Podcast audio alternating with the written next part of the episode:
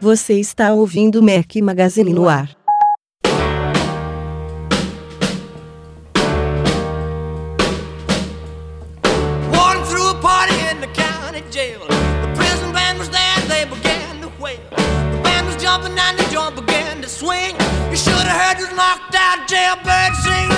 Fala galera do Mac Magazine, bem-vindos ao nosso podcast 127. Este é o Mac Magazine no ar. Bom dia, boa tarde, boa noite a todos. Aqui fala Rafael Fishman. Estou com meu companheiro inseparável, que agora é o único inseparável, né? O outro tocou o barco, só quer O saber de outro já viajar. se separou, foi pra São Francisco, tá maluco atrás do relógio, não consegue Pois viver é. sem ele.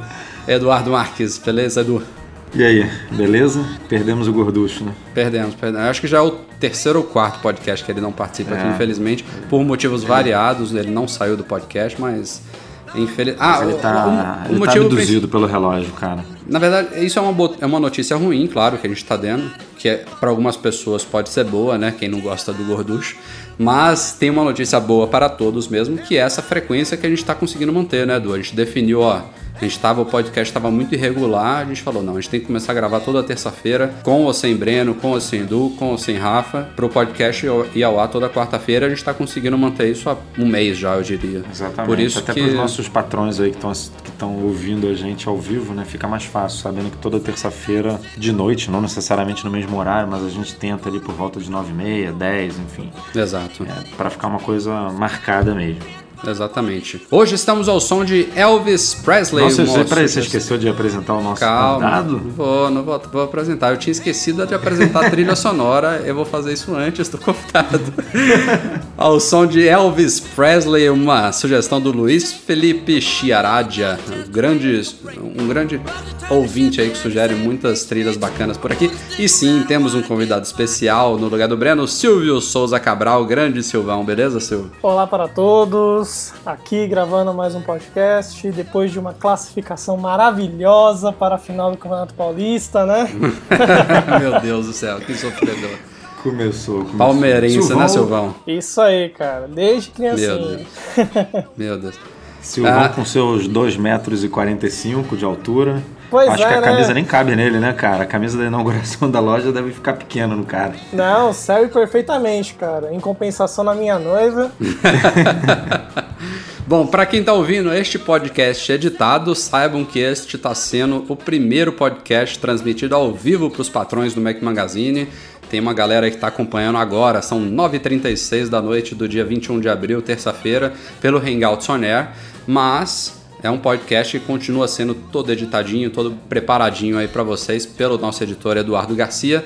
Então, quem tá aí no, no nosso Patreon vai poder acompanhar os bastidores aqui, toda essa bagunça que depois fica bonitinho editado. E o Silvão tá participando aqui do nosso primeiro podcast transmitido para os patrões. Sem mais delongas, temos muita coisa a falar nessa semana. Vamos direto aos temas que tá bacana.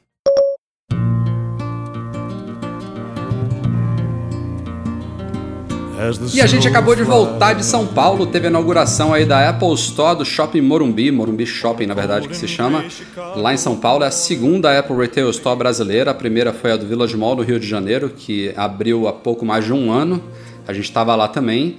E fomos em peso aí com a equipe Mac Magazine para o Morumbi Shopping. A festa começou, a festa não, né? O processo todo de inauguração da loja começou na quinta-feira pela manhã.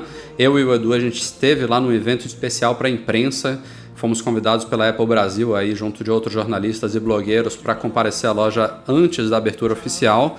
Foi um evento muito bacana, teve a presença de vários representantes da Apple, entre eles o Fernando Pisa, que é o gerente da loja, um cara muito gente fina, que aparentemente vai fazer um trabalho super bacana lá na loja, e também do Henrique Antiesa, não é isso, Edu? Isso aí. A Que é o né? A Tiesa, A- a- enfim. Acho que é Era- ele veio da Levi Strauss, se não me engano, não foi há uns dois ou Isso, três isso. anos.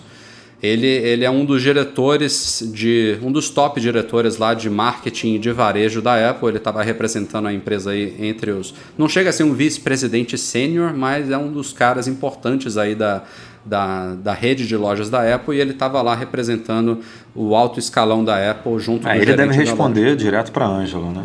Deve, deve, imagino que sim. E aí rolou uma apresentação especial lá da loja. Claro, foi uma apresentação que é, acaba sendo genérica, porque lá tinham jornalistas que não cobrem o mundo Apple é, diariamente como nós, então muita coisa ali era repetitiva, muita coisa que a gente não precisa falar para quem acompanha o Mac Magazine, mas eles trouxeram algumas coisas interessantes. Falaram, por exemplo, que para cada um dos mais de 80 empregados que tem nessa loja de São Paulo, Aliás, só o o 80 já é impressionante, porque no Rio, se eu não me engano, tem pouco mais de 40, não é, Edu? Ah, eu tenho um pouco mais de 40 e a loja é relativamente maior do que a de São Paulo, assim. Então, é, são muito mais empregados por metro quadrado, né? Exatamente. Eles, eles falaram que para cada um desses mais de 80 que foram contratados, eles entrevistaram cerca de 15 pessoas, é muita gente. É, também citaram que essa loja de São Paulo tem 169 pontos de interação com produtos, ou seja, locais que você pode experimentar, testar, desde Macs a iPhones, a fones de ouvido, enfim, tudo que você pode ter alguma interação com produtos. E ele explicou também toda a organização da loja que vai desde a abertura com a apresentação de produtos, depois aos serviços, depois ao suporte, acessórios, enfim, tudo aquilo que a gente já conhece entre o design das lojas. E aí, claro, na- no sábado pela manhã teve aí sim a grande festa da inauguração. Silvão estava lá com a gente, vai poder falar um pouquinho sobre o que, que ele achou aí. É, tinha facilmente mais de duas mil pessoas lá e a Apple foi bacana que ela ofereceu camisetas para todo mundo que chegou cedo, até quem estava chegando no finalzinho da manhã ainda conseguiu pegar a camiseta. Eles tinham falado em duas mil, mas na minha opinião acabaram produzindo bem mais de duas mil para ter camisa para todo mundo.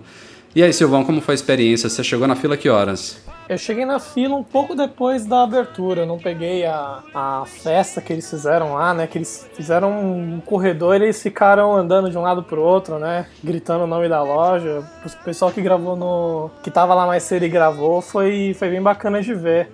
É, cheguei às 10h30, tive que ficar esperando numa fila quilométrica, porque o shopping ele é bem grande, né? E eles foram fazendo a fila tipo em caracol até o final do shopping. Foi e tava bem cheio, né? Mas aí depois de uma hora e meia esperando, eu consegui, eu consegui entrar, cara. Ainda peguei camiseta, o pessoal ainda tava fazendo festa. Foi bem bacana, cara. A primeira inauguração que eu, que eu pude que eu pude participar. É, Essa questão da fila foi bem diferente da, do Village Mall, por- justamente pelo design do shopping, né? Por- pelo, pela- pelo formato da área onde a loja tá. Lá no Village Mall era um corredor gigante, então, por exemplo, você tinha a, a fila, ela também fazia uma espécie de caracol, mas ela se estendia muito mais pela frente da loja. Então, você estava logo na frente da loja, você olhava pro outro lado da fila, era tipo um cara que estava a 200 posições atrás de você e estava ali na sua frente, basicamente, só que do outro lado. No, no Morumbi não, era uma fila que se estendia para longe da loja. Ela descia a escada, entrava lá no atrium de manhã, tinha gente fora do shopping ainda estendendo a fila lá para fora. É, foi uma organização diferente, mas foi uma organização. Tava tudo bem organizado.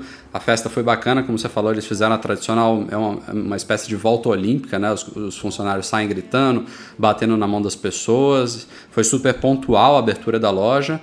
E para quem não acompanhou, eu sugiro dar uma, uma, uma assistida no nosso vídeo aí que a gente fez, a gente editou da inauguração, que o pessoal gostou bastante. É, foi interessante você mencionar o- a questão do formato do shopping, porque na verdade o local onde a loja foi construída, é até uma curiosidade, ele foi construído após começar toda a sequência de rumores aí que, que teve ao longo dos últimos há dois anos atrás, que falaram que o local da loja de São Paulo seria no Morumbi Shopping, né? Eles construíram aquela área na frente onde era o átrio, onde o pessoal do shopping fazia algumas exposições já no, no cenário de fazer ali a loja da Apple, né? Agora, diferente da do Rio, né? Não, não rolou aquela fila da madrugada. Quer dizer, até rolou, né? Uns corajosos lá chegaram, uma pessoa- Ficaram na rua. ficaram na rua porque o shopping não abriu no Rio. Para quem não, para quem não sabe, a, o- a Apple conseguiu fazer um esquema com o pessoal do Village Mall que abriram um espaço que era ali era o que, Rafa? Era um Era um, era, um- era um salão de pra reunião, convenções, né? Um salão de convenções, é alguma É. coisa assim. E aí o pessoal enfim, a fila foi formada ali em frente à loja e às 11 horas, a hora que o shopping fecha, esse pessoal se deslocou para esse, esse salão aí, para essa sala de convenções e ficou lá até amanhã do dia seguinte. E aí rolou água, uns sanduíches, enfim, maçã, rolaram umas comidinhas pro pessoal. E tinha bem mais gente, né? É, é. E de manhã foi todo mundo pra fila. É, no Morumbi não. No Morumbi o pessoal teve um pessoal que chegou às 5 horas da tarde, né, do dia anterior. E aí quando o shopping fechou, a galera foi expulsa do shopping e ficou lá fora. E a gente tinha fora- falado isso duas semanas antes, né? Sim, que sim, seria a assim. gente avisou. É. Mas a galera quis ficar, quis se garantir lá nas primeiras posições. E aí ficou até, se eu não me engano, umas seis horas, né? Seis e pouca, que aí foi quando o pessoal do shopping começou a formar a fila dentro do átrio. E aí depois essa fila do átrio passou para dentro do shopping, e aí às 10 horas a loja abriu e o pessoal conseguiu entrar. Então foram algumas etapas para quem teve coragem suficiente para chegar no dia anterior. Né? É, mas assim, eu, eu não estive na inauguração do Rio de Janeiro, né? Então eu não, não sei dizer como foram as coisas lá. Vocês que foram, vocês acham que a de São Paulo foi menos programada do que a do Rio de Janeiro? A questão da inauguração, da organização do pessoal? Não, não, eu acho que estava Não, muito, é. muito bem organizada. Foi questão, acho que, de espaço mesmo. O- a escolha do shopping não é à toa. A gente já falou lá no site que tem a ver com o grupo Multiplan, que é o mesmo dono do Village Mall, é também dono do, do Morumbi Shopping. Teria que ser lá. Se não fosse uma loja de rua, como a gente já até está ouvindo aí, a gente citou ampassando lá no site que a Apple estaria considerando uma loja na Avenida Paulista. Mas a organização em si foi, foi, foi muito correta, foi muito bacana e realmente não tinha aonde o, shopping abrigar, sem falar que é um investimento, né? Tem que ter gente trabalhando ali a madrugada inteira, tem que ter segurança, enfim. É, vamos combinar que a do Rio, que foi atípica, né? A do Morumbi foi o normal. É o que acontece Correto, em qualquer inauguração de loja, de shopping no mundo. A do Vila de Mall é que foi completamente fora da curva. E receber É, a galera para dormir. Então, isso é o default, assim, em qualquer lugar do mundo. Agora, com relação à loja em si, falando dela, uma coisa que me chamou a atenção e eu gostei bastante foi o Genius Bar 360, né? Que a É, gente já maneiro. a gente já está observando há um tempo que a Apple está abandonando esses Genius Bar tradicionais no fundo da loja, né? Com aquele balcão único. Até o logo do Genius Bar já não está sendo mais usado, que era aqueles átomos que vem desde as primeiras lojas inauguradas no começo de- da década de 2000. E agora a Apple está adotando esse Genius Bar 360, que é, ele é como se fosse o Genius Bar adiante, só que é, puxado um pouquinho né, no final da loja e permite que o atendimento ocorra ali em toda a volta dele. Então atende mais pessoas mais ou menos no mesmo espaço. Então ficou interessante isso aí. É, perdeu aquele. é- é- aquela coisa de, do- dos gênios ficarem atrás do balcão, né? Assim, Isso. Os gênios agora É uma fica coisa ali mais do teu pessoal, lado, né? mais informal. É, ele fica ali conversando com você, enfim. No Rio, esse atendimento ocorre em diversas mesas diferentes. Pode, pode ser tanto no, na- naqueles, nos balcões laterais quanto numas mesas centrais. Na de São Paulo eles quiseram organizar ali no- nessa mesa única, né? Mas é uma mesa bem grande, se não me engano, são 24 assentos ali para pessoas serem atendidas. Então é, é- é bem tem bastante espaço. E, e- e uma coisa que o, aquele Henrique a Tiesa comentou é que, mesmo sendo uma loja relativamente menor do que a do Rio e tudo, essa tem tudo para ser uma das mais movimentadas do mundo. Né? Não é à toa que tem mais de 80 funcionários. Então, eles já estão esperando assim bastante atendimento de jeans, bastante movimentação mesmo na loja. É, tá na maior cidade da América Latina, né? É, e, e num shopping que tem bastante movimento, né? Bastante fluxo. Não é que nem no Rio, que o, o Vila de Mall é realmente um shopping de luxo, assim, tem umas marcas, umas lojas mais, mais caras, então não, não atrai todo tipo de público. O Morumbi é mais, né? E fica lá na PQP também, lá na Barra, né? É, exatamente. O Morumbi, eu acho que além de mais central, é, é um shopping mais acessível, digamos assim. É, não é relativamente central, eu diria, né? Ele fica ali numa região, na verdade, de fácil acesso, né? Tem. É, exatamente. É uma região muito comercial também, eu Isso. diria. Na verdade, mais empresarial, Rafael, né? Ela tá Ah, sim, começando a. Ela tá começando a ganhar esse tom comercial, né? Mas agora que tem alguns conjuntos ali que estão que estão abrigando não só empresas, mas também tem um espaço para lojas, né? Mas o que pega mais em relação à loja de São Paulo é que tem uma facilidade muito boa para você chegar de trem ou até mesmo no, nos corredores de ônibus, né? Uhum. Mas é fato que essa loja não é suficiente para São Paulo, né? A gente já o pessoal já, já criticava aquela coisa de a Apple ter escolhido o Rio como a primeira loja, que São Paulo tinha que ter sido a primeira. Agora tá aí, agora temos uma, mas ela não só vai ser muito movimentada, como não vai atender a demanda, mesmo com esses preços absurdos. E não é à toa também que muita gente esteve na inauguração e saiu da loja somente com uma sacola na mão, que foi a da camiseta comemorativa. Nada mais. pois é. é foi, foi comemorar a chegada dos serviços da Apple, né? não é, dos exatamente. produtos.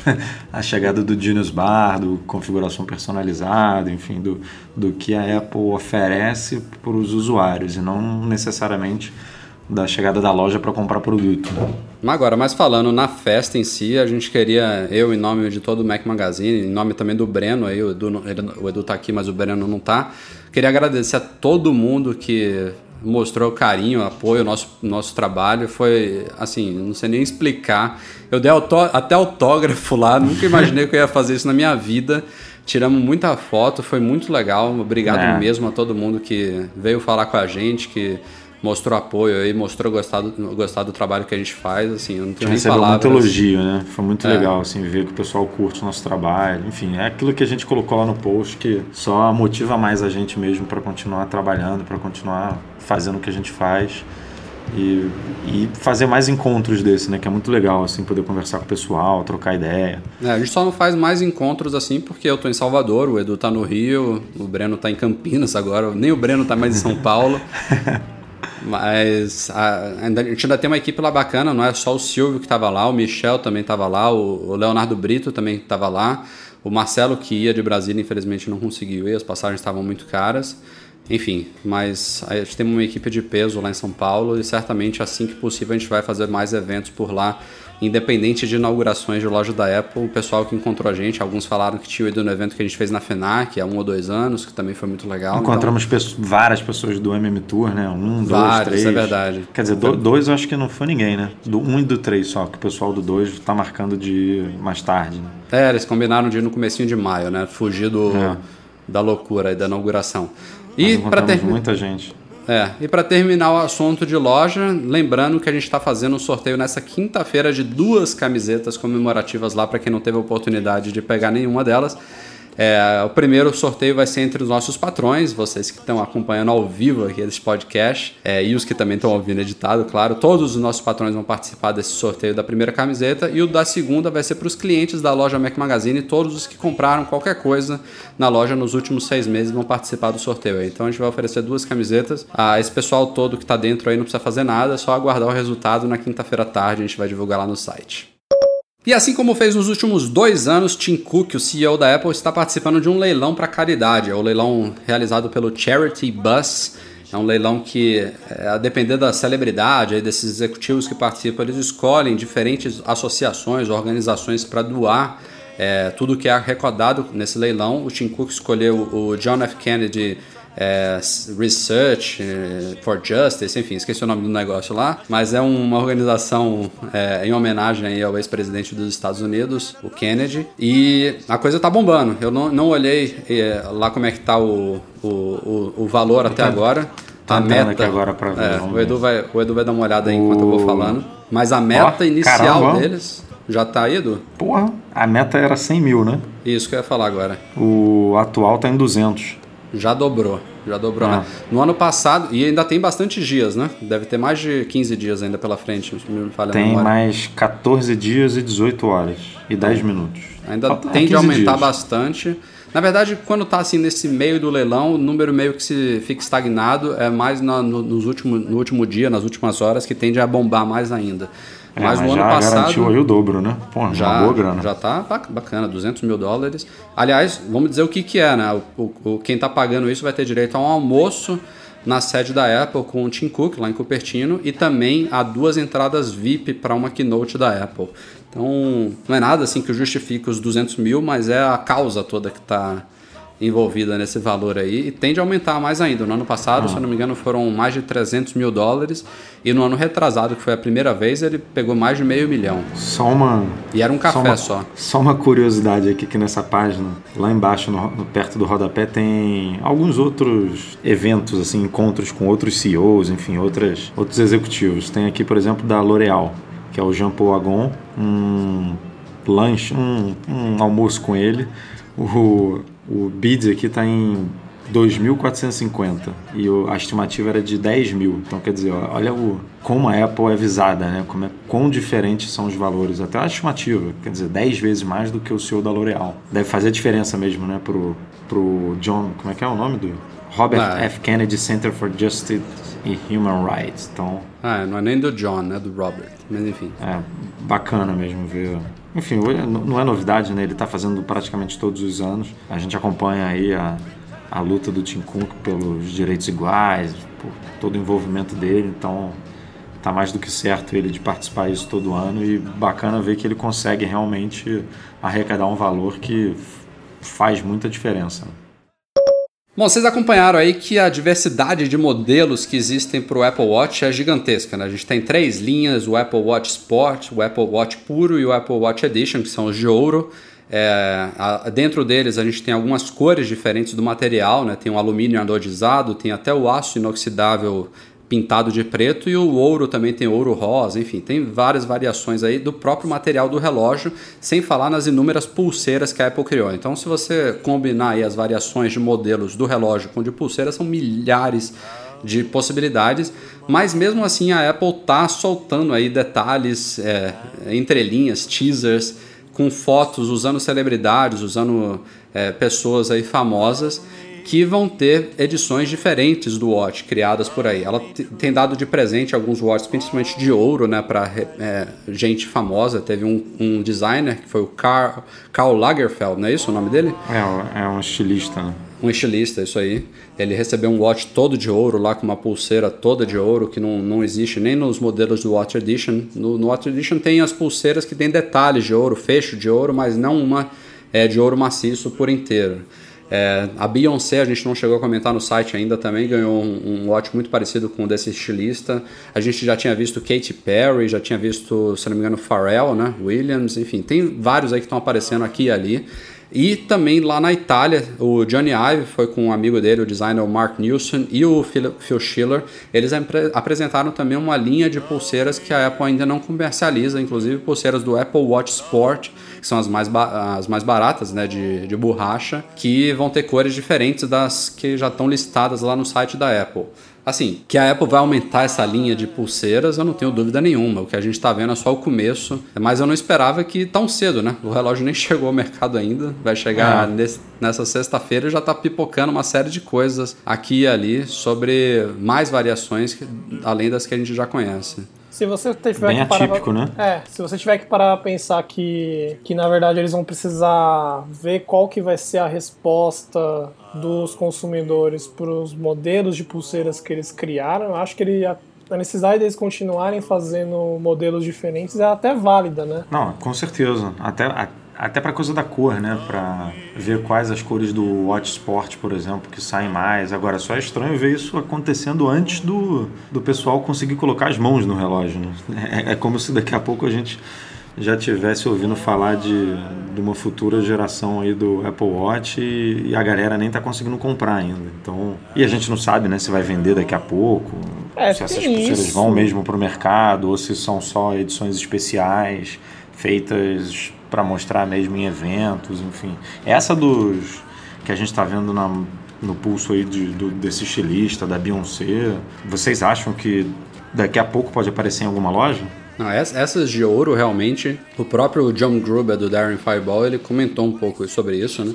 Ele, ele estima que se a Apple lançar um, um Watch Edition com uma dessas pulseiras totalmente de ouro, esses 17 mil pode ficar no chinelo, né? 17 mil dólares do watch topo de linha pode ficar no chinelo.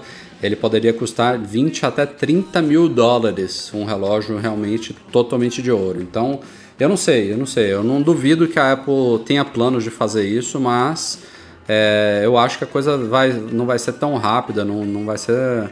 Acho que a gente vai ver isso com, com o tempo. Não sei porque que Ah. eles já estão apresentando agora, mas da mesma forma, né? O Watch em si, os consumidores já podem testar na loja há duas semanas, né? Enfim, tá tudo muito diferente do que a gente está acostumado. É uma questão de esse aproveitar lançamento. oportunidades, né, pra mostrar essas experimentações, né? Porque eles pegam pessoas famosas, eventos de moda, né? São os lugares onde as pessoas estão querendo ver esses tipos de experimentos acontecendo, na minha opinião. Ah, agora, que, que, isso que o Rafa falou realmente tá esquisito, né, cara? Esse lançamento tá, tá bem diferente do que a gente já viu, né? Do que a gente conhece. É, Tanto pela, ven- pelas vendas online, quanto por isso, do, deles estarem rodando aí por, por vários eventos mostrando o relógio e, e pulseiras que a gente não, não conhecia, cores novas, isso tudo é muito novo, né? Óbvio que tem a ver com a Apple entrando numa nova categoria, mas a gente viu a Apple entrando numa nova categoria com iPhone, viu a Apple entrando numa nova categoria com iPad e não viu esse tipo de coisa acontecendo. Como o Watch é um produto totalmente diferente, né, que você usa, enfim, que tem essa coisa dos acessórios que a gente não via nos outros, realmente está tá chocando, né?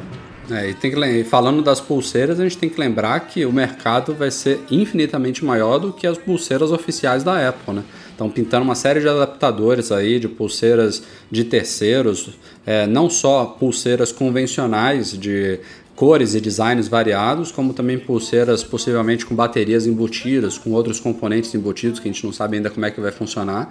Mas só de você pensar, por exemplo, num adaptador, adaptador para você usar pulseiras tradicionais de relógios com watch, já abre um- uma gama aí gigantesca, né? Então a gente não necessariamente vai precisar ficar preso é, primeiro as definições de design da Apple, né, as cores e os modelos que ela escolheu comercializar, mas principalmente a parte mais importante, os preços que ela cobra para essas pulseiras, que evidentemente são muito superiores ao do que a gente vai encontrar no mercado em geral.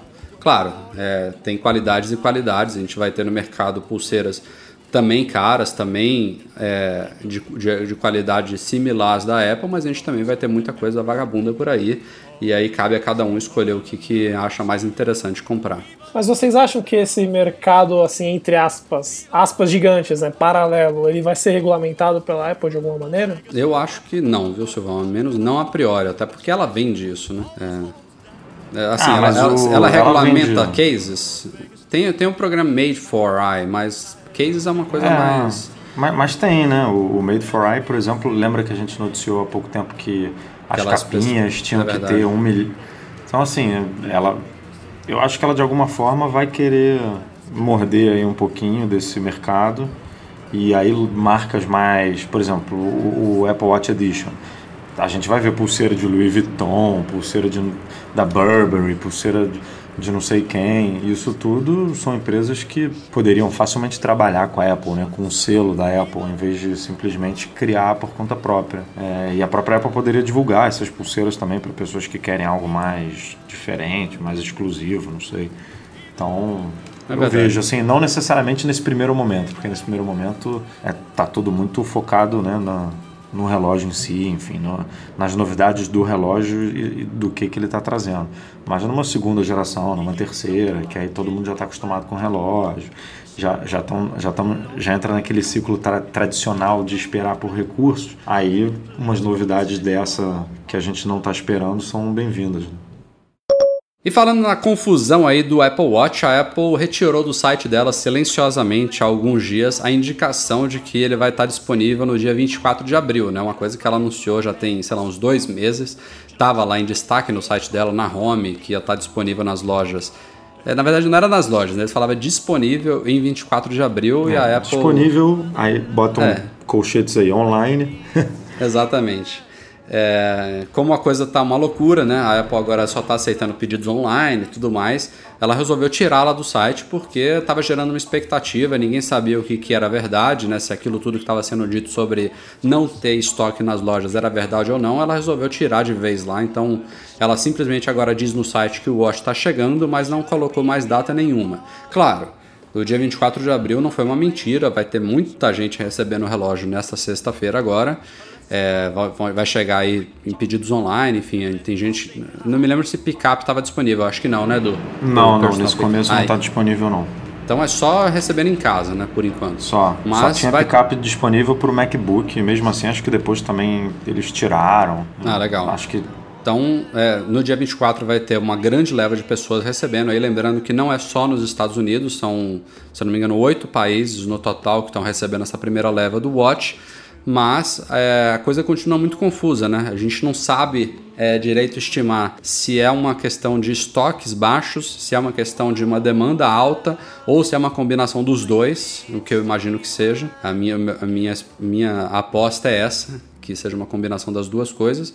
E fica realmente parecendo que a Apple não se programou bem, mas enfim, é, é complicado, né? Eu acho que o Watch ele, ele era um produto que não estava finalizado em termos de hardware, eu diria, é, quando ele foi anunciado no ano passado. A gente não sabe exatamente estimar quando que a Apple falou, ó, esse é o hardware oficial, tá pronto, vamos, vamos mandar para produção, é difícil de dizer isso. E ainda tem aquilo que a gente discutiu, se não me engano, no último, no penúltimo podcast, que é a, divisão dos modelos.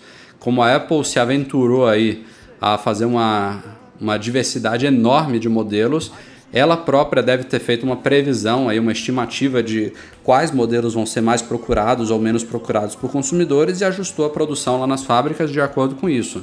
Mas é claro que ela vai aprender muito agora que o produto está chegando ao mercado e ela vai ter que fazer ajustes nas linhas de produção. Então, tá sendo um lançamento conturbado, tá deixando muita gente puta da vida aí que não tá conseguindo comprar o Watch logo. Tem ainda na loja previsão para até junho, julho, agosto, enfim, não, tô acompanhando todos os dias como é que anda, a coisa anda por lá. Mas a informação é que a Apple tá dando essas previsões meio que com folga. Ou seja, é, é uma previsão que pode ser exagerada da parte dela. Então, quem estiver comprando aí para junho, pode ser que receba em maio. É mais ou menos isso que estão falando por aí. Tem a ver com. Também com. Saiu agora. A gente tá gravando agora, são 10 horas da noite, às 7 horas da noite foi também no ar no site um vídeo, parece que foi vazado da Apple, né? Que tem uma explicação da, Da Ângela. a respeito do, da mudança no, no modelo de venda do, do Apple Watch, né? É, e aí esse vídeo me deixou com mais certeza de que a Apple planejou uma coisa e no meio do caminho teve que mudar. Porque ela deixa bem claro que as informações estão mudando de semana para semana, né? Que eles estão, enfim, devem estar em contato com fábrica, em contato com todo, todo mundo se falando para entender direito como é que isso tudo está funcionando. Então, quando a Apple lançou, quando a Apple começou a pré-venda do relógio no dia 10 e anunciou, ah, no dia 24 ele chega às lojas, eu acho que ela estava esperando vender o relógio normalmente na loja, como sempre faz em todos os lançamentos. E aí quando viu que na pré-venda a coisa degringolou de vez, que em, em seis horas o negócio já estava para junho, eu acho que ela falou, opa, vamos, vamos botar o pé no freio aqui, vamos tirar esse dia 24 aí da, do site, porque não vai dar certo.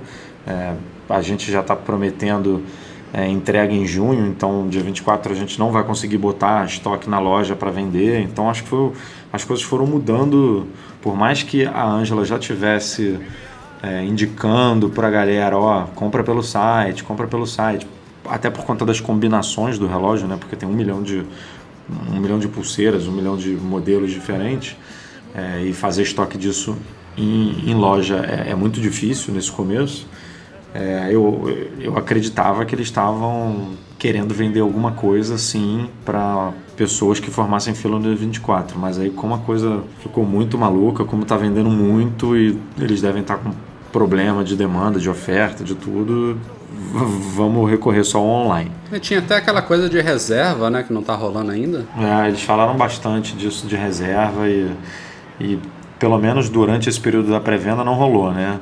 Né, A gente soube aí que agora deve entrar, se não me engano, amanhã ou no dia 23, enfim, por agora, antes aí do dia 24, vai, vai começar a rolar essa reserva, mas o natural era já rolar na pré-venda, né? É, você marcava lá o, o- Com o iPhone, a gente fez assim, não fez, Rafa, no, no ano passado? É. A gente entrou na pré-venda, comprou e já marcou para pegar na loja Na, é, na num época, determinado foi- horário. Foi, tudo de vez, né? Lançou a venda online e lançou a reserva também para pegar na Sim, loja. Sim, e já tinha China na fila. Claro. E, enfim, tá, tá confuso. Você vê que esse vídeo que o, que o Silvio comentou um vídeo interno, né? um vídeo que a Ângela gravou para os empregados das lojas. E você vê na fala dela que as coisas não estão muito definidas, né? que as coisas estão mudando de dia para dia, de semana para semana. Então, quer dizer, se está mudando, se tá mudando para eles, é, imagina para gente, né? Assim, por isso que a gente sempre pergunta. É, tem gente que vai numa loja e pergunta para o empregado e um diz uma coisa, o outro diz outra, aí lê no site está uma coisa, porque como as informações estão mudando muito rápido, ninguém tem certeza de nada, né? É, eles correram um risco fazendo as coisas da, da forma como, como eles fizeram, de você ter várias opções de cara para você fazer o, fazer o relógio do seu jeito. Não tem como você calcular exatamente quais que vão ser mais populares e quais que você pode fazer numa demanda menor, né? Talvez essa surpresa é. que, que tenha feito eles manterem as coisas no online no começo, porque aí você consegue ver conforme o seu consumidor tá, tá, fazendo, a, tá fazendo a sua escolha de compra, é um produto novo para eles, faz mais sentido você ter essa ter um meio de você fazer essa volumetria de uma forma sistêmica do que você expor a, a loja física para ter essas conclusões de cara, né? Oh, o Eduardo Esponda, aqui nosso patrão que está acompanhando ao vivo, já vou trazer aqui uma novidade para o nosso podcast. Ele acabou de colocar aqui que ele, ele acha que a Apple fez isso tudo de propósito. Como vocês acompanharam, é, pouca coisa vazou do Watch né, antes do lançamento. É bem comum a gente ver peças, ver diagramas de fábricas e tudo mais, e nada disso pintou. Então, na opinião do Eduardo Esponda aqui, é que a Apple é, adiou a produção do Watch o máximo que ela pôde, justamente para evitar que as coisas vazassem. Então, quando a, a produção em massa deve ter começado de vez lá, é, aquilo ali já não era mais um segredo, já não era mais uma novidade guardada a sete chaves. Faz muito sentido, Eduardo. Boa colocação aí do nosso patrão que está acompanhando aqui a nossa gravação ao vivo. E vou aproveitar também para já ler uma perguntinha aqui do Lucas Fará, que também é outro patrão que está acompanhando. Ele jogou aqui que o iPhone 4 a gente teve o Antena Gate, né, na época inclusive que o Steve Jobs ainda estava na Apple. No iPhone 6 teve o famigerado Bandgate dos iPhones que entortam e ele já pergunta aqui qual será o gate do Apple Watch. O que, vocês acham? É, você abrir um aplicativo e ele levar 20 segundos para mostrar alguma coisa, cara. Bem lembrado. É, ainda teve isso que não estava aqui na pauta. A gente publicou um vídeo nessa semana aí, é, aparentemente filmado numa dessas lojas da Apple que tem o Watch em demonstração um, carinha resolveu desligar ele e ligar de novo. E primeiro, ele está demorando 1 minuto e 10 segundos em média aí para é, fazer uma inicialização completa, o que é muito. Eu já acho os 30 segundos do meu iPhone 6 bastante para fazer um, um, restart. E ainda teve o probleminha lá do app Tempo, né? O app Weather, que não funcionou lá dentro. Edu, por que, que você acha que foi isso mesmo? Você tinha me colocado no chat? Porque o, o relógio não estava emparelhado com nenhum iPhone, né? E o, o relógio precisa do iPhone para poder funcionar. E esses relógios que ficam ali na, na loja da Apple, eles são, eles ficam rodando aquele vídeo ali, né? aquele vídeo de demonstração. E aí quando o cara provavelmente reiniciou, é, o, o relógio saiu daquele vídeo. E aí se ele usasse, é, por exemplo, se ele se ele abrisse o aplicativo de telefone, não ia aparecer nada também, porque como não está emparelhado com nenhum telefone, como é que vai saber para quem vai ligar, quem são os contatos? Bom, faz então... sentido, mas aquele comportamento mostrado no vídeo está errado, né? Ele tinha que botar um erro, dar algum feedback para o usuário que era isso, não ficar com a impressão de que o app está travado e que não consigo carregar. É, mas eu acho que isso nem deve acontecer direito no, no na versão do consumidor, porque quando você liga o relógio e se ele não tiver emparelhado, é, a primeira coisa que ele vai pedir é para emparelhar, né? É verdade. É, isso, então, isso é um aqui, ponto que a gente tem que colocar. É, né? Aquilo ali é, é, um software que é o final, mas não é. Aquilo ali é. Até é o tempo de pra... inicialização pode não ser exatamente aquele. Né? Exatamente, né? pode mudar. Ali pode estar carregando um vídeo bizarro de grande e demorando por conta disso. A gente não a gente até publicou essa, esse vídeo, mas a gente deixou claro que não necessariamente isso é a realidade. Eu não tenho dúvida de que vai demorar para abrir, porque é a é primeira geração, é, é, o software ainda tem que ser muito otimizado. Aquilo tem rumor que, que, já vai sair no próprio dia 24 um update lá para o sistema operacional do Watch, focado, entre outras coisas, em performance, então a gente já pode ver novidades nesse sentido aí nos próximos dias.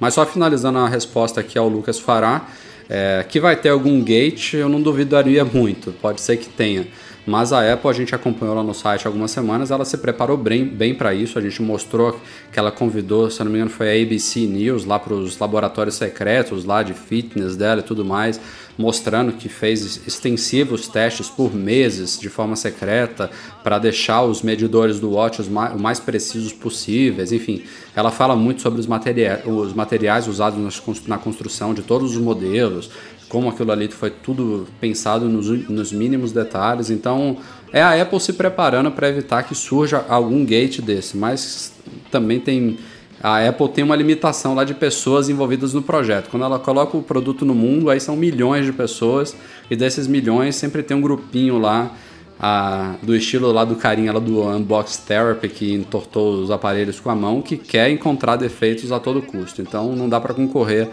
é, o pessoal que está trabalhando no projeto com os milhões de consumidores que vão colocar as mãos nele logo logo, né? Vai ser alguma pulseira aí que vai arrancar pelo do braço da pessoa, que vai alguma vai desbotar, alguma coisa vai acontecer. Não, cara, eu, eu acho que a maior parte do, é, dos questionamentos que a gente vai ter no futuro com relação ao Apple Watch vão ser mais ligados no software mesmo, né? Porque tem muita coisa que, que pode mudar ainda e que com certeza vai ser melhorado, né? A gente sabe já que há alguns anos a Foxconn tem uma operação aqui no Brasil em parceria com a Apple, lá em Jundiaí, no interior de São Paulo. É, começou produzindo só iPads, depois pintaram alguns iPhones lá também, e agora a gente soube que ela começou a produzir alguns acessórios, em especial cabos Lightning, estão sendo produzidos na Foxconn de Jundiaí.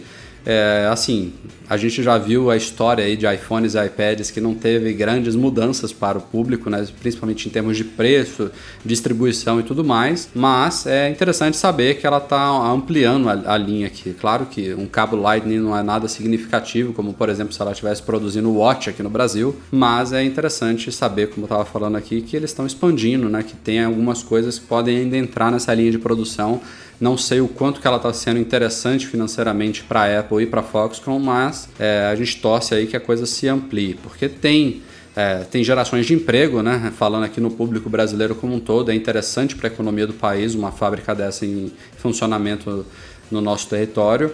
É, e tem incentivos fiscais envolvidos aí. Por mais que a Apple não repasse tudo para o consumidor final, é, alguma coisa pode ser que beneficie nós como consumidores também. Vai continuar custando um rim, um cabo Life? tá quanto agora, cara? Lá nos cara, Estados Unidos é o que? Uns 19 dólares, aqui tá, acho que tá 129, 100 não é lá vai cacetada, né? Vamos ver, vamos ver. É um absurdo, tá, cara. Tá dureza, tá dureza. Mas assim, tem, Pô, tem, tem cabo. Um... naquela, naquela última. Aquele último aumento de acessórios que a gente comentou no site, tudo, tem cabo que custa 400 e pouco. Não lembro é, qual adaptadores, era né? Não sei é. se é adaptador de energia, enfim. É, Mas vocês tem... sabem que a, a compra que eu fiz na Apple Store nesse final de semana foi um adaptador de, de Thunderbolt para aquele VGA, né? Que eu tô usando o notebook agora em alguns lugares que eu tenho que conectar naqueles projetores mais antigos, entre aspas, né? E aí, morreu quanto, Silvão? 150 reais. Caralho, é um adaptador, isso, né? É. Isso não entra na minha vista, cabeça, né? Cara. Porque ele, é, ele acho que custa mais caro que isso. Acho que ele é 179, se eu não me engano. Ó, o Lightning custa 99. O Lightning de 1 metro, né? O de 2 custa 149. Não me entra na cabeça isso não. Mas uma coisa que a gente até não comentou aqui na, na pauta sobre a Apple Store Morumbi é que a linha de fones Beats agora está completa, né? Estavam os modelos sem fio lá que a gente já tinha noticiado no Mac Magazine que foram homologados pela Anatel.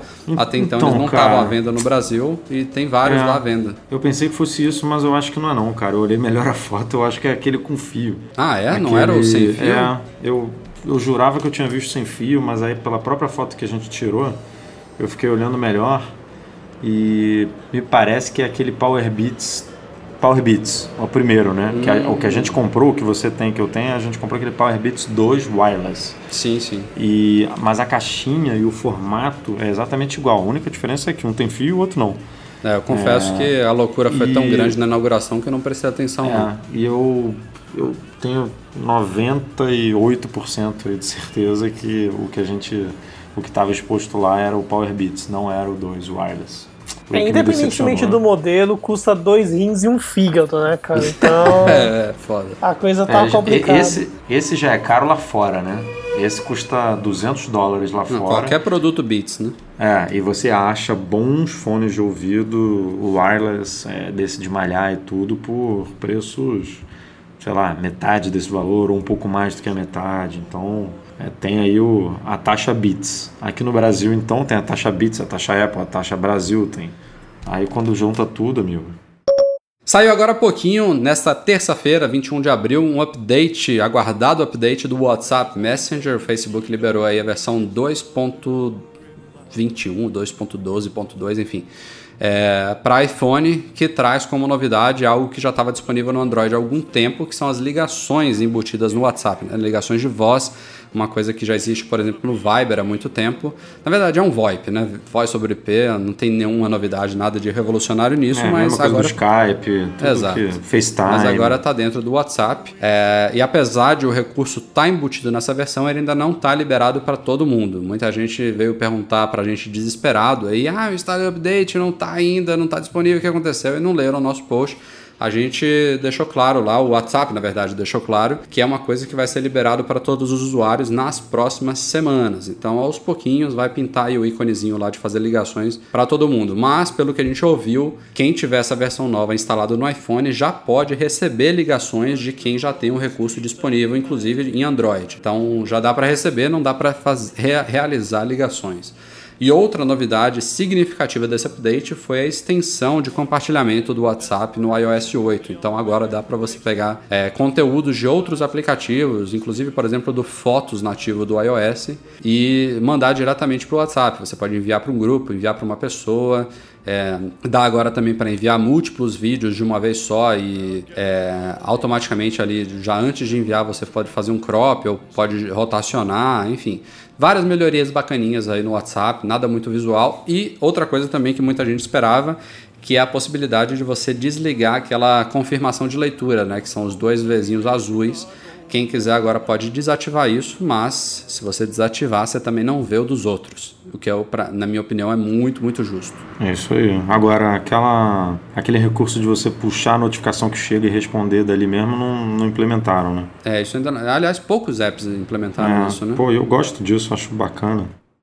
A gente anunciou hoje no site, para quem não acompanhou, o Google Chrome chegou à versão 42 há poucos dias e uma das novidades dela foi uma API de push, de notificações instantâneas, aí agora integrado ao Chrome, uma coisa que já existe no Safari desde a época do Mavericks, lá em 2013, né? Do Mavericks. A gente já suportava isso no Safari há muito tempo e agora a gente também tá, a gente implementou lá no site o suporte a pushes para o Chrome. Então, é, a coisa funciona de uma forma muito, muito similar ao Safari, basta acessar o site é, pelo Chrome ou pelo Safari. Ele tem uma caixinha de diálogo lá que ele pergunta se você quer receber notificações ou não. É, se você já apertou sim ou não, tem uma área de preferências, tanto no Safari quanto no Chrome, para você apagar ou reativar os sites que você quer receber ou não. E agora a gente também suporta isso no Chrome. É, falta só um detalhezinho: a gente habilitou esse recurso tem uns dois dias no site. Algumas pessoas já estavam assinando sem a gente falar nada, mas a gente não tinha anunciado ainda porque estava sem ícone, estava sem títulos dos posts. Isso tudo a gente já arrumou. O único detalhe que falta agora é os pushes apontarem diretamente para o link do artigo, né? Eles por enquanto estão apontando para a home do site, mas isso a gente vai corrigir nos próximos dias. Então é mais uma forma aí de acompanhar nosso conteúdo é, de uma forma imediata, né? Quem gosta de receber as notícias em tempo real. É, o push ele é disparado automaticamente quando a gente publica os artigos, em poucos segundos ou minutos ele está disponível para todo mundo que está assinando. E só para vocês terem uma ideia, no Safari a gente já tem quase 50 mil assinantes. É, para o Chrome a gente, quando a gente anunciou, é, a gente tinha só implementado silenciosamente já tinham mais de mil assinantes. Então, obrigado a todo mundo aí que acompanha o site por esse meio também. Tem vários outros, né? Você pode acompanhar por agregadores de RSS, como Feedly, pode acompanhar pelas redes sociais e agora também receber os pushes pelo Chrome e pelo Safari. Espero que vocês gostem. E vamos chegando aqui ao final do nosso podcast 127 com a nossa tradicional leitura de e-mails. A gente recebeu muitos, muitos e-mails da semana passada para cá. Me desculpem a todos que a gente não vai ler aqui. Tivemos que selecionar alguns, foram cinco nessa semana. Mas todos os outros, assim, mandem de novo se vocês quiserem que a gente tente ler no próximo podcast. Mas também lembrando que dúvidas técnicas, né, coisa de suporte, o local ideal é o nosso fórum, macmagazine.com.br barra fórum. É, a gente não, não tem como responder aqui no podcast. A ideia é mais perguntas genéricas, perguntas que sejam úteis para mais pessoas, a gente responder aqui no final. Começando com o e-mail do Geadilson Bezerra é mais um complemento aqui de uma coisa que a gente discutiu, se eu não me engano, nos dois últimos podcasts sobre armazenamento de arquivos na nuvem. É, ele é usuário do OneDrive. A gente tinha comentado aqui que o OneDrive no Windows dava para você selecionar o que você quer sincronizar e o que não quer, e ele mostra o metadado dos arquivos no PC.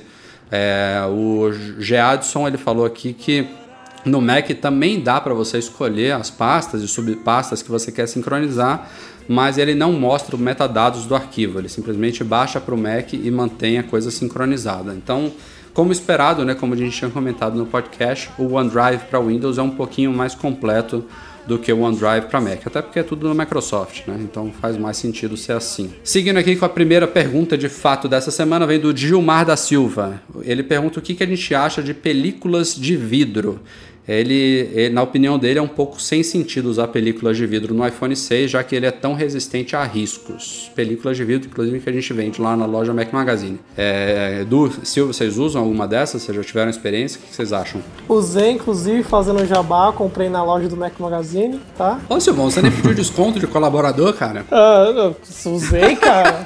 usei. Tem direito, usei. Tem, tem você direito. não sabe, mas eu usei. Ah, bom. Tive que resgatar essa, esse código de colaborador lá num outro cliente de colaboração que a gente usava, você ideia.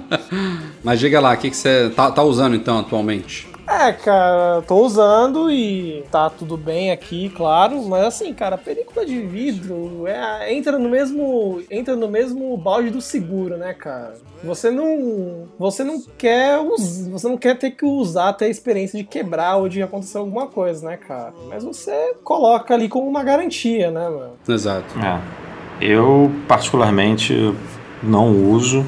Aqui no meu iPhone eu tenho só uma case que para esse iPhone 6 eu achei bacana usar porque eu achei ele muito fino, a pegada dele ficou esquisita sem uma case, então eu preferi colocar, mas o contato com a tela, assim, eu prefiro ter sem essa película. E eu procuro, enfim, tomar cuidado na hora de, é, de tirar ou de colocar na calça para não, não escorregar e cair, mas é aquilo que o Silvio falou. Se cair, as chances de, de quebrar são bem maiores do que se tivesse uma película de vidro. É, mas eu, um caso, particularmente, corro o risco. é. Então, pra citar um caso, hoje o meu iPhone caiu de cara no chão, né?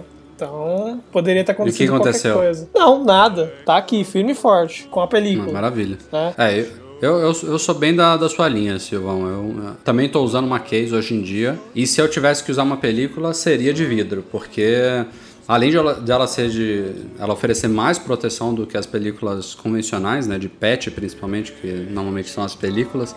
Ela tem a sensibilidade que é praticamente igual à da tela original, né? Isso é uma coisa que me incomoda muito nas películas de, de patch, que é aquela coisa da sensibilidade mudar com a película. E isso não acontece não, não sei se são todas as películas de vidro assim, mas aqui a gente vende na loja Mac Magazine, fazendo nosso jabazinho aqui. É de vidro temperado e é de uma excelente qualidade. Realmente, se você. A forma de você identificar que tem a película é basicamente você olhar para o botão home, né? Que ele, ele tem um buraquinho ali e fica um pouco mais afundado que o normal. Porque se você não prestar atenção nisso, você praticamente não percebe que tem uma película ali, em cima. E aqui vai o feedback do consumidor, funciona mesmo, tá?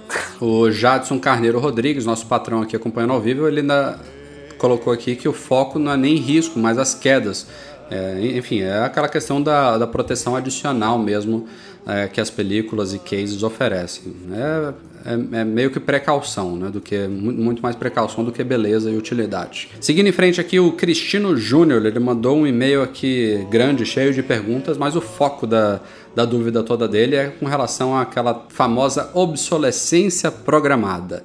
Ele conta aqui que ele tem um iPhone 5S rodando atualmente o iOS 8.1.3 e não atualizou ainda o para o 8.3 porque leu aí notícias e rumores de que esses últimos updates têm deixado aparelhos antigos mais lentos, é, que a Apple está forçando os consumidores a comprar novos iPhones e que o preço abusivo no Brasil é complicado, é, enfim. É, ele nos pergunta aqui se a gente acredita que a Apple faz obsolescência programada. É, ele pergunta se é aconselhável atualizar o iOS, é, mesmo com a possibilidade de deixar o iPhone 5S dele mais lento. E por fim, se a gente acredita que o iOS 9 vai corrigir falhas que vêm se acumulando com o tempo, é, incluindo deixar o sistema mais fluido. Nossa, Eu vou deixar pra responder essa depois. Eu vou deixar vocês falarem primeiro aí. são três em uma, cara. Mas a começar pelo, pela questão da obsolescência programada, não acredito, cara. Não acredito, inclusive sugiro a ele, cara, atualize por 8.3, porque eu também tava com um problema aqui notando muita muita lentidão em algumas animações no meu iPhone 6, né? E ficou melhor realmente em relação ao, ao software que veio de fábrica quando eu atualizei. Agora, é um produto novo, lógico, né? Mas para citar para citar aqui o fato de estar com produtos mais antigos aqui em casa, cara, eu tenho um MacBook de 5 anos atrás, não, 6 anos atrás, rodando muito bem o Yosemite, cara, entendeu? Então não, não acredito. É a minha experiência, né? O Eduardo ele pode ter E o uma... dele, o- ele falou que o dele é o 5, o seu ou 5S? 5S. 5S, cara. Pega o 8, que é uma beleza. Não, Não, ele já tá no falando- 8.1.3, ele não atualizou pro 8.3. Se você estivesse falando, não, eu tô com o iPhone 4S, tô na dúvida, porque aí realmente uma, é uma- é uma escolha que você tem que fazer. Eu quero os novos recursos que vêm né, nessas versões ou, ou a performance que o sistema operacional lançado na época para ele oferece. É, são duas coisas aí que você tem que né, colocar na balança. Mas no caso dele, que é o 5S, pô, pode atualizar sem, pô, sem dúvida. Agora, eu, eu tô com o Silvio também, cara. Eu não. Eu acho que assim, na tecnologia, é, eu, eu- a minha opinião é um mix, assim. Eu, eu já ouvi muita coisa, por exemplo, ah, você compra uma lâmpada, é, essa lâmpada, aquela lâmpada normal que a gente comprava, que se ela fosse fabricada no processo correto e normal, uma lâmpada dessa dificilmente queimaria, mas que os fabricantes fazem lá com uma vida útil de não sei quantas mil horas para você para ela queimar e você comprar. Mas no caso, trazendo isso para o nosso mundo de tecnologia, cara, a empresa tem obrigação, né, praticamente, de lançar todo ano coisas novas, com as tecnologias mais eh, inovadoras. Se ela não fizer isso, o público reclama. Se a Apple não lançar no meio do ano um MacBook Pro eh, com um processador tal, mais fino, com uma bateria melhor, eh, com uma tela mais bacana, o povo reclama. Então, é, não tem como, assim, daqui a dois, três, quatro anos, cinco anos, o MacBook de hoje ele vai ser, não vou dizer obsoleto, mas como, como o Silvio falou, o dele hoje em dia funciona que é uma beleza. Mas já é um, um- uma máquina um pouco mais ultrapassada, já é uma máquina que é, pode ter alguns recursos do sistema novo que ela não funciona. A- Acredito que essa máquina não tem airdrop, tem, Silvio? Não, não tem. Essa máquina hoje ela É. tá com o meu irmão, ao contrário do MacBook Air que eu tenho aqui, que ele é de 2013, não tem muitas coisas. Mas Inclusive, aí, vamos, Então, pe- é. vamos pegar esse exemplo aqui pra gente discutir. Na teo- na- na- no, no conceito de obsolescência programada, significa o seguinte, que as empresas, como a Apple nesse caso, elas deliberadamente criam recursos e criam limitações nos produtos para forçar a compra de novos, né? para forçar um produto a se tornar obsoleto antes do tempo natural, digamos assim. O airdrop é, é um recurso que depende de, enfim, de tecnologias aí, tanto de software quanto de hardware, no caso de Wi-Fi e Bluetooth. Eu não sei dizer, assim, é um exemplo que eu estou pegando aqui é, meramente pelo, pelo acaso aqui da discussão. Mas eu não sei dizer se o MacBook do Silvio, esse MacBook, você falou de 6 anos, é de 2009, Silvão, é isso? isso, 2009. É o MacBook branco ainda, né? Aham, é aquele que eles fizeram uma edição especial com uma GPU da Nvidia. Então, é, é óbvio que essa máquina nessa época ela já suportaria uma transferência de arquivos sem fio, mas a Apple ela criou o AirDrop de uma forma a funcionar, é, de forma a se comunicar é, entre Macs e entre iGadgets e de ter aquela questão de autodescobrimento, de você poder arrastar o arquivo sem você ter que emparelhar e tudo mais. É uma, uma coisa totalmente seamless, seamless, né? totalmente automática que é difícil de você dizer, ah não, esse MacBook de 2009 com certeza suportaria isso e a Apple tirou ele da lista porque é, ela quis, né? Porque ela acha que esses usuários já são obrigados a comprar um Mac novo. É, é, uma, é uma discussão praticamente sem fim e é uma discussão que se agrava quando pintam aquelas soluções de terceiros que desbloqueiam coisas não aprovadas oficialmente pela Apple. E ainda assim eu diria que é uma coisa duvidosa, porque a Apple tem seus padrões, tem sua, seus testes internos que ela faz de qualidade, né, de Q&A, que ela pode ter colocado, por exemplo, um determinado hardware para para testes, ele pode ter funcionado de uma certa forma, mas não dentro dos padrões que ela estabeleceu. Então ela tirou aquilo ali da lista de dispositivos oficialmente suportados, embora É um- com algum, algum outro jeito, aí, de uma forma não oficial, ele funcionasse. É, a gente tem até um exemplo, né, Rafa, que a gente discutiu outro dia do novo. Acho que é do MacBook Air que foi lançado, que a Apple não diz que ele suporta. não, acho que é o MacBook mesmo, né? Que a Apple não diz que ele suporta monitor 4K em 60 GHz. 60 Hz. 60 Hz, mas fizeram os testes aí e viram que ela suporta. Só que com algum delay, enfim, tem uma coisa ali que não funciona direito, outra que não funciona direito. Mas eu não lembro exatamente o site que falou isso, mas falou, não, o MacBook suporta. E a Apple não comunica isso, porque não suporta de acordo com o padrão dela, né? É, tem toda uma questão de. Nesse caso de você falando de gráficos, né? Tem toda uma questão de você ter uma resposta muito boa pro. utilizando um dado equipamento, né? E isso é Exato. válido também pro, pro próprio iOS nos iPhones. Quando a Apple lançou o iOS 7, muitas das coisas de. Muitas das interações visuais novas que vieram com ele não funcionavam, por exemplo, no iPhone 4. E aí tem uma questão de ter, na verdade, o, o processador dos, dos iPhones mais recentes ele ter mais núcleos de processamento para lidar com as interações da tela sem prejudicar a performance dos aplicativos, né? Então são, são decisões assim, cara, muito complicadas de você fazer no enquanto você está testando uma novidade de software, né? Porque aqui a gente está falando de todas as coisas que são habilitadas por software, né? O AirDrop é um recurso de software. Essas alterações gráficas visuais são coisas que você também habilita ou desabilita no seu hardware, no seu equipamento via software. E só para tranquilizar ainda mais o Cristino aí, o Eduardo Esponda aqui que está nos acompanhando ao vivo, ele disse que tem um iPhone 5, ou seja, um ano ainda antes do 5S, e está rodando o iOS 8.3 muito bem, tem muitos aplicativos instalados por lá, então fica aí a dica que a atualização é recomendada. No caso do iOS 9 é difícil da gente dizer, mas os rumores que a gente ouviu até agora são que sim, é um sistema que deve vir com novidades, claro, sempre tem, mas que vai se focar muito em polimento do sistema como um todo. Aliás, até falando no 4S e essa questão de obsolescência programada, teve um update, não sei se foi na época do iOS 8 ou do 7, que a Apple especificamente citou no changelog, lá nas notas de liberação do update, que ela fez aprimoramentos para o iPhone, aprimoramentos de performance para o iPhone 4S, ou seja, ela dedicou um update de um sistema atual para um iPhone que na época já era antigo. Então, isso vai realmente contra essas teorias aí malucas. Mas enfim. Seguindo em frente aqui, as últimas, últimas duas perguntas, são duas perguntas em uma. Ainda tem muita gente, a gente tem falado praticamente em todo o podcast aqui sobre as bibliotecas de fotos lá do iCloud. Isso é um assunto que realmente está gerando muitas dúvidas, muitas delas nem a gente sabe responder ainda, mas a gente trouxe aqui mais umas duas perguntas para a gente ver se a gente consegue esclarecer para o pessoal. Um é um xará meu, Rafael Campelo, ele tem um iPhone com 16 GB de capacidade, já está sobrecarregado ele de fotos.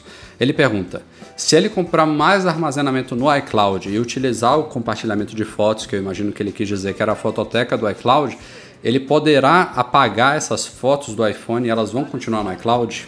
Rapaz. Se apagar do iPhone, some tudo. É, a fototeca ela é toda sincronizada, né? É. Exatamente. Diferente Apagou de. do iPhone, apaga tudo. Diferente de ele, no caso, ele fazer o upload das fotos dele pro iCloud, aí depois. Aí eu- é uma gambiarra, né? Mas enfim. Restaurar o iPhone dele, né? E ligar a biblioteca de novo e configurar, como eu mostrei no. até no, no próprio.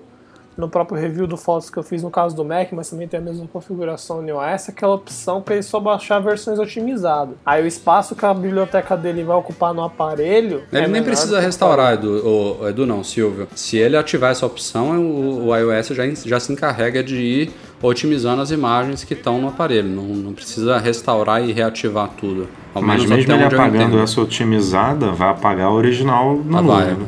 E, e mesmo as otimizadas vão ocupar um, spa, um certo espaço no aparelho. Claro, bem menor do que o tamanho original, mas vão. Mas assim, é uma dúvida realmente frequente. A segunda, o segundo e-mail sobre isso dessa semana, que vem do Bruno Zubi, é, tem relação. Ele fala que se ele teria como escolher quais fotos ele mantém no dispositivo e quais ficam na nuvem. É, atualmente isso tudo automaticamente, mas ele cita aqui, por exemplo, que ele queria às vezes manter um vídeo é, no aparelho para não ter que baixar toda vez que for mostrar para alguém, mas algumas outras coisas não. Então, de fato, essa coisa de ser tudo automático, tudo sincronizado, está deixando algumas pessoas meio é, em dúvida sobre a como a coisa funciona exatamente. Outro dia a gente até estava respondendo umas dúvidas, não me, não lembro se foi no Twitter ou no Facebook, de alguém que não sabia, por exemplo, o que ia acontecer quando o aparelho lotava. É, vamos dizer que você tem, por exemplo, um iPhone 16 que lotou, que está todo sincronizado com a fototeca, e você tem um iPad de 128 e você continua tirando foto nele. O que, que, acontece? Para onde vão essas fotos? Mistério. Esse modelo aí do que a gente está discutindo aqui, ele vai se encarregando de de pegar o que é menos acessado e limpando. É, é, é, isso, essa que é a dúvida. A Apple não, não, deixou isso muito claro, né? Faz sentido, mas... É porque o...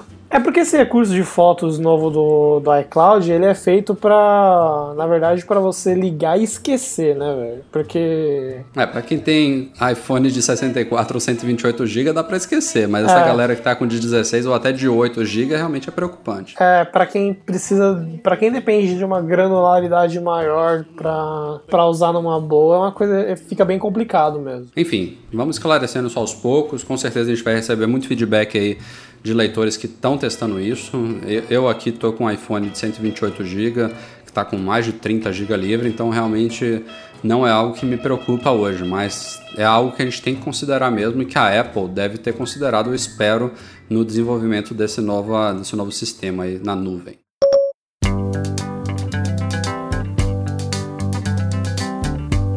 We're Bom, galera, este foi o Mac Magazine no ar número 127. Começando agradecendo ao nosso convidado especial, grande Silvio Souza Cabral. Valeu, Silvão, até a próxima. Sempre um prazer, Rafael. Até mais, pessoal. Eduardo Marques, até semana que vem. Valeu. Valeu, Rafa. Valeu, Silvio. Valeu, galera que está assistindo a gente. Até semana que vem. Obrigado a todo mundo, todos os patrões que nos acompanharam ao vivo aqui pela primeira vez. Também um agradecimento especial ao nosso patrão ouro, Breno Massi. ele, ele adora, ele vai adorar ouvir ele isso aí. Ele tá voando lá para São Francisco, vai chegar lá, vai ouvir isso, vai... Exatamente. Vai ganhar o dia, vai falar, pronto. E ao nosso querido editor do podcast, Eduardo Garcia, que vai fazer, tornar essa bagunça aqui da nossa gra gravação ao vivo em uma coisa audível por, pelo grande público. Mas a todos vocês, o nosso muito obrigado pela audiência e até a próxima. Tchau, tchau.